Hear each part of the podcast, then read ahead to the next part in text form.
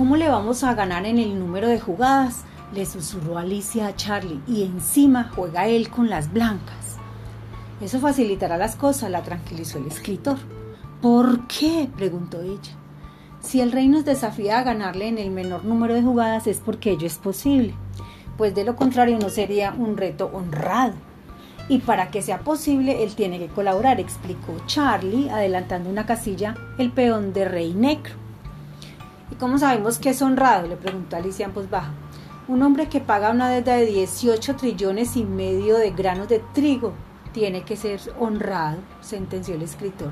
Chiram adelantó dos casillas su peón de caballo de rey y dijo, ahora tiene que jugar la niña, puesto que la primera jugada la ha hecho el hombre. Ten en cuenta, Alicia, le advirtió Charlie, que para que la partida sea más corta, la más corta posible, tienes que ganar ya. ¡Ya! exclamó la niña, observó con atención la disposición de las piezas y por fin movió la dama en diagonal hasta el borde del tablero. ¡Jaque mate! Vea la imagen de la página 73.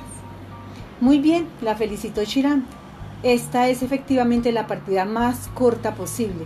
Tenías, tenía, que, tenía ganas de jugarla. Tomad mi alfombra. ¿Es una alfombra voladora? preguntó Alicia. Mejor aún, contestó el rey, es una alfombra deslizadora.